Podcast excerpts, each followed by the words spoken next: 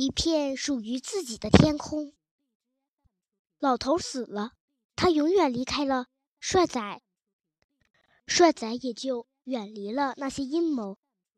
帅仔安全了，我也放心了。已经有十几天没见到他了，我好几天没有去翠湖公园，因为杜真子放寒假了，我天天都在家里陪伴他。我知道很多孩子待在家里都会觉得很无聊，不知道该干些什么。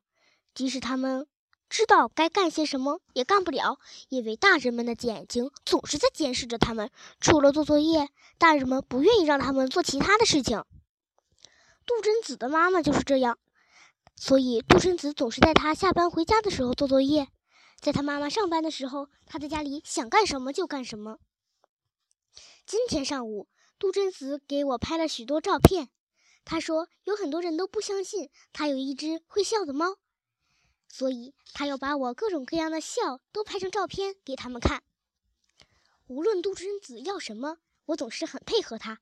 我准确的让他拍到了这几种笑：微笑、大笑、冷笑、苦笑、狞笑，连最难笑的那种笑——皮笑肉不笑，也让他给拍到了。中午，杜真子的妈妈回来了。他下午没去上班，杜真子不能干他想干的事情，只好做作业。杜真子的妈妈不喜欢我，总是看我不顺眼，所以她在家里时，我常常溜出去。我上了电梯，今天会不会遇到地包天呢？到一楼了，电梯门一开，地包天就热情似火地朝我扑过来：“猫哥，我好想你。”我怕地包天嘴里的甜蒜味儿，赶紧把头扭向一边。你闻香的。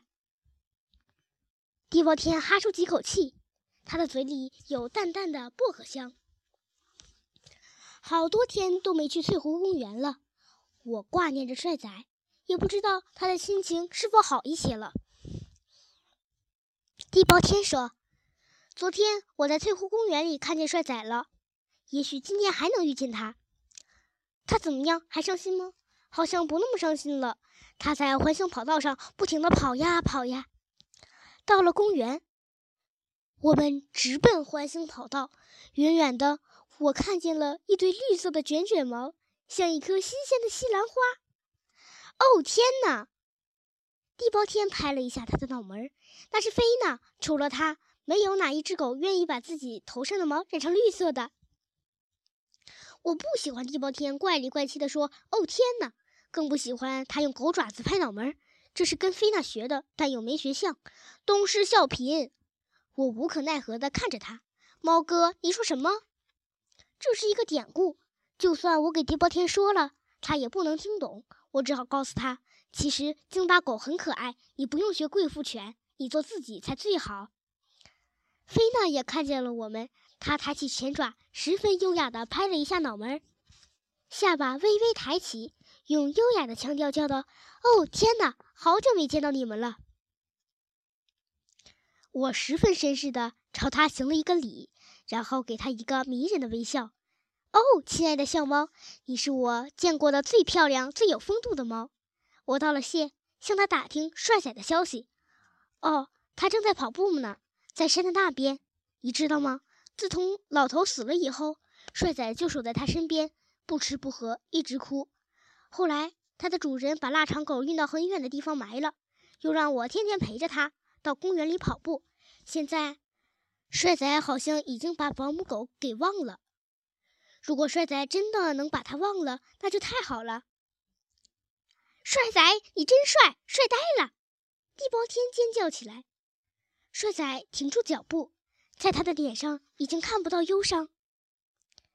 帅仔，你总算把保姆给给忘了，这太好了！谁都没想到，没心没肺、快嘴快舌的地包天会来这么一句。帅仔愣了一下，喉咙里剧烈的抖动着，眼泪像是洪水，哗啦哗啦的直流。帅仔的喉咙里发出了一种奇怪的声音，像是撕心裂肺的哭声。这时，有一男一女走过来，十分冷漠地看着帅仔。这狗怎么了？好像哭了。狗又不是人，怎么会哭？